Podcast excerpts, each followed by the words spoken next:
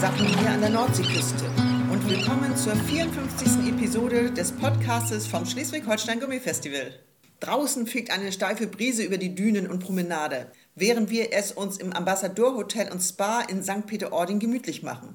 Meine Gäste sind heute die Herd Champions Sonja und Peter Frühsammer vom besternten Restaurant Frühsammers in Berlin. Herzlich willkommen an der Nordsee. Moin. Hallo. Erstmals habt ihr beiden gemeinsam beim Schleswig-Holstein Gourmet Festival am Gastherd gestanden. Wie hat denn die Zusammenarbeit untereinander und mit dem Team vom Küchenchef Robert Lorenz funktioniert? Also, ich freue mich immer, wenn ich mal wieder mit meinem Mann kochen darf. Und das Team war auch wirklich großartig. Die haben extra noch Leute von auswärts dazugeholt, waren immer da, haben immer geholfen. Perfekt. Es wurde alles aus der Hand genommen. Also das war wirklich Wahnsinn. Und die haben auch wirkliche Fachleute da. Also zum Beispiel einen Koch, der schon mal eine Fleischerlehre gemacht hat. Als ich die Lammrücken rausgeholt habe und den ersten Schnitt gemacht habe, stand er mit seinem Ausbeiner neben mir und hat gesagt, zeig mal, wie willst du das haben? Und wutschi wutschi waren die gemacht. Also irre, das war ganz, ganz toll. Das ist so ein bisschen wie Urlaub haben in der Küche, weil alle nur darauf aus sind, zu sehen, wo sie helfen können und wir konnten uns wirklich auf die wesentlichen Teile konzentrieren. Und sie wollten natürlich alle ein bisschen was lernen und ein bisschen was sehen und wir haben alles gesagt, was wir sagen können, aber das Handwerk haben die uns fast komplett abgenommen. Das Menü glänzt mit einigen Produkten aus Schleswig-Holstein wie Nordseekrabben, Salzwiesenlamm und Gemüse. Sonja, warst du mit der Qualität zufrieden? Also das Lamm, was kam, war super und die Krabben auch. Das war alles gut. Also das Lamm war außerordentlich gut. Was ist denn hier anders an den Produkten als die, die du sonst in Berlin in deinem Restaurant verwendest? Nein, das Lamm war zum Beispiel nicht vakuumiert, auf jeden Fall die Schultern nicht und die waren offen verpackt und die Haxe noch dran. Also ich meine, das kriegt man schon, wenn man dann französisches Lamm bestellt, aber nicht unbedingt, wenn man ähm, im Land kauft. Hattet ihr schon Zeit, erste Eindrücke von St. Peter-Ording zu bekommen? Also ich war schon am Strand und es war sehr schön. Also wir sind im Januar in einer Zeit, in der hier wenig los ist. Es ist ruhig. Schon sehr, sehr schön und wir haben gestern mit Menschen gesprochen, die hier herkommen, um Sport zu machen. Also Surfer, Kitesurfer, die waren alle hellauf begeistert von St. Peter-Ording. Das haben wir jetzt alles noch nicht so mitgekriegt. Aber das ist schon was, wo wir auch gerne mal Urlaub machen würden hier. Dann kommt recht bald wieder zum Urlaub nach St. Peter-Ording. Peter, du hast schon so einiges in deiner Laufbahn aufgebaut. 1983 die Selbstständigkeit mit dem Restaurant an der Rehwiese in Berlin und durch die Auszeichnung mit einem Michelin-Stern von 1985 bis 1994 warst du der jüngste Sternekoch mit eigenem Restaurant, nicht nur in Berlin, sondern auch in Deutschland. Na, ich war 25, das geht heute halt nicht mehr. Man ist ja mit 25 gefühlt noch auf der Schule. Ich habe das halt mit dem eigenen Geld gemacht. Ich glaube, man kann schon einen Stern früher kochen, wenn man im elterlichen Haus oder elterliches Geld hat. Ich habe es mit eigenem Geld aufgebaut und ich kenne niemanden, der es so früh geschafft hat. Aber das war auch eine ganz andere Zeit. Es geht heute nicht mehr. Damals gab es ja nur wenige Restaurants mit einem Michelin-Stern. Heute ist diese Auszeichnung inflationär geworden. Als ich meinen bekommen habe, waren wir drei in Berlin, die einen Stern hatten. Das war natürlich für so eine große Stadt Heute ist die Stadt doppelt so groß, aber wir haben ja auch nun über 20 Sterne. War das natürlich eine Sensation. Und da kam auch die Abendschau und ein großes Bimbamborium. Also es war schon sehr beeindruckend, was dieser Stern mit einem gemacht hat.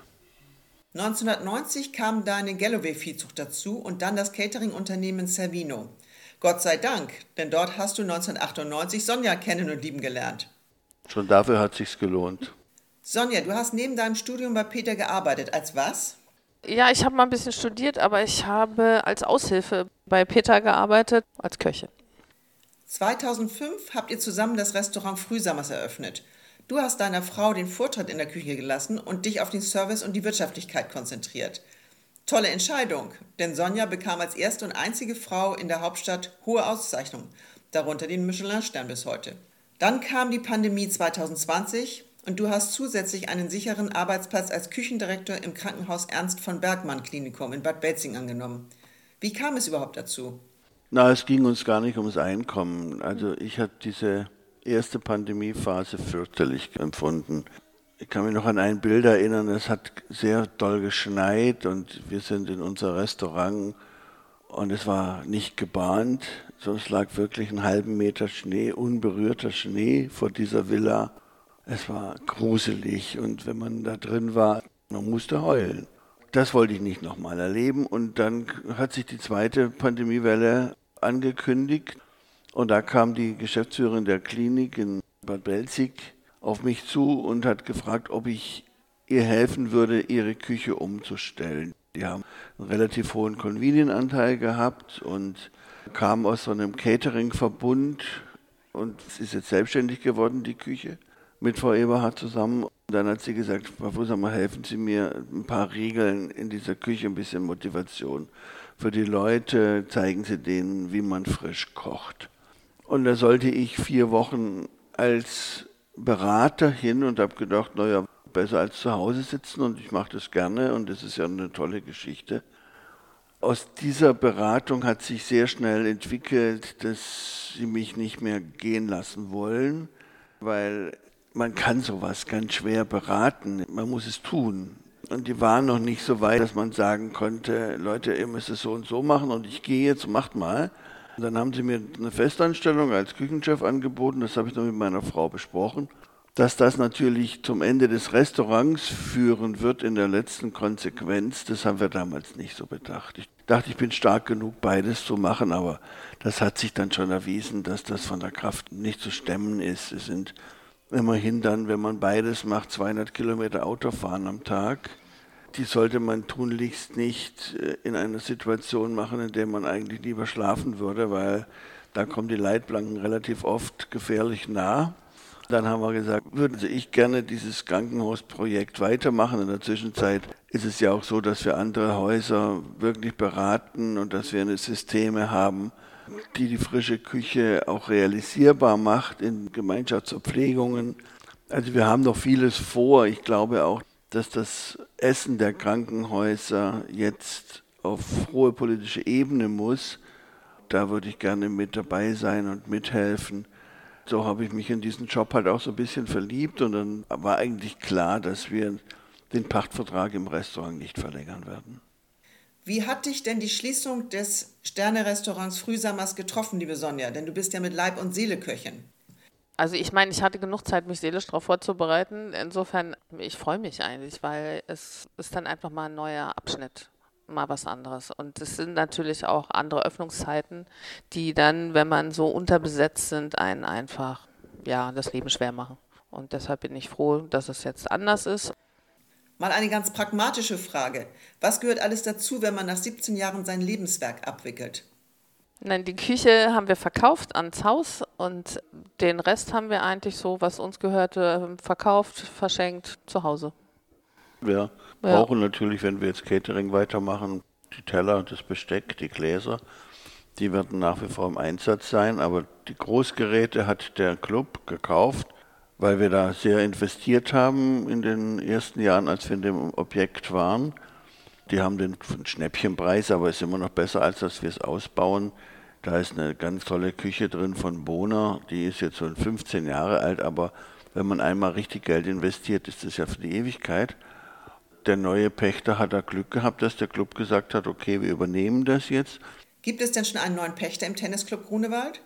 Ja, es gibt Herrn Laufer, der aus einer anderen Ökonomie kommt, vom Motorbootsport das war zu klein für ihn. Er hat da relativ erfolgreich ein Ticketmenü-Restaurant betrieben und kam immer so ein bisschen mit den Mitgliedern in die Konkurrenz, weil einfach die Plätze nicht da waren für Mitglieder und seine externen Gäste. Und bei uns im Flinsberger Platz ist es ja so groß, da hat man einen eigenen Tennisclub-Bereich und einen eigenen externen Bereich. Das ist wunderbar.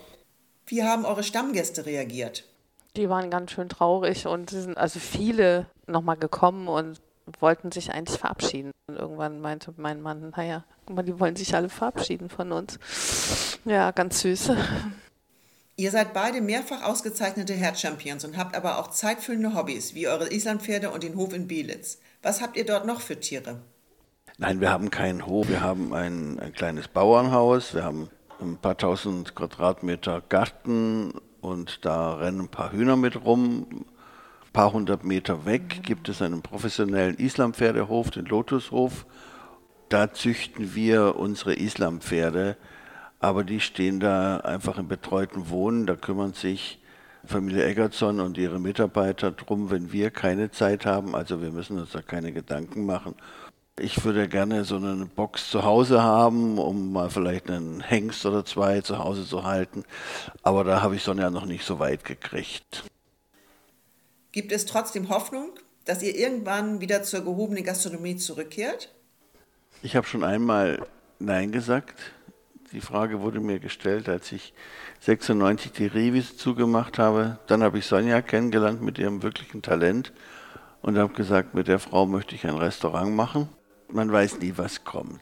Also das kann schon sein, dass wir in einem halben Jahr die Sehnsucht nach unseren Gästen wieder haben und sagen, wir machen was Kleines.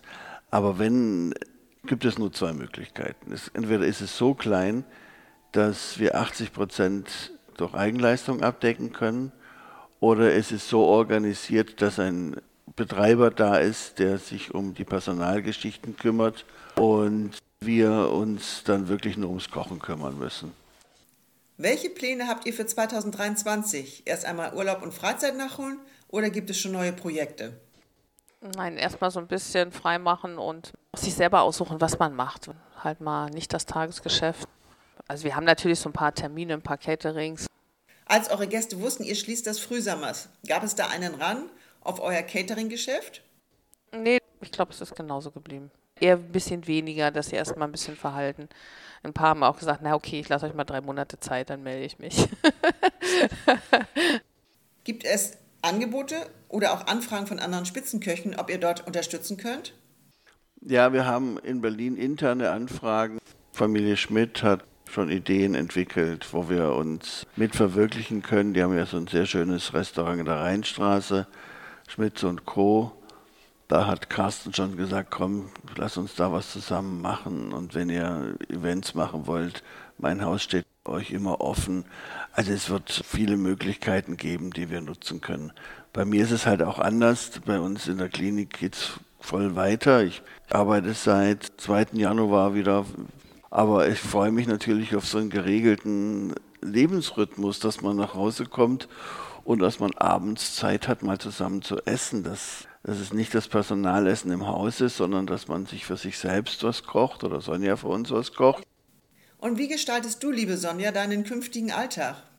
Also ganz ehrlich, ich hatte bisher noch keinen Tag so richtig zum Denken, weil ich zwei Wochen das Haus ausgeräumt, umgeräumt habe und dann habe ich den Schlüssel abgegeben und dann hatten wir noch eine andere Baustelle. Ich werde sehen, wie es jetzt so läuft. Ihr habt zum 36. Schleswig-Holstein Gourmet Festival im Ambassador Hotel und Spa euren Auszubildenden mitgebracht. Wie heißt er und was passiert jetzt mit ihm, wenn ihr kein Restaurant mehr habt? Vincent Sobanski, der ist im dritten Lehrjahr und ich habe ein bisschen gepokert. Ich habe gedacht, er kann verkürzen. Das hat er nicht geschafft. Also er konnte sich eigentlich aus. Willst du bleiben oder willst du irgendwo anders hin? Also ich meine, wir haben ja immer Aufträge und wir freuen uns natürlich auch, dass wir jemanden haben, der weiß, wie es geht. Und wenn man den mitnimmt, ist jede Veranstaltung tausendmal einfacher. Dass wir ihn dann in der Klinik auch mal einsetzen, er verschiedene Häuser kennenlernt. Ja, ich finde es unfair, einen Azubi einfach so auf die Straße zu setzen. Jetzt mach mal was, wir haben ja zu. Also kann man ja nicht einfach so machen, finde ich. Und er kann auch bei mir in der Klinik mit einsteigen. Also den kriegen wir schon unter. Köche werden zurzeit überall mit Kusshand genommen. Genau. ja, das stimmt. Das ist ein krisensicherer Beruf. Vielen Dank, dass ihr beide einmal zum Gespräch bei mir wart und auch noch für uns so sensationell gut gekocht habt. Wir sehen uns hoffentlich in einer der nächsten Saisons in Schleswig-Holstein wieder.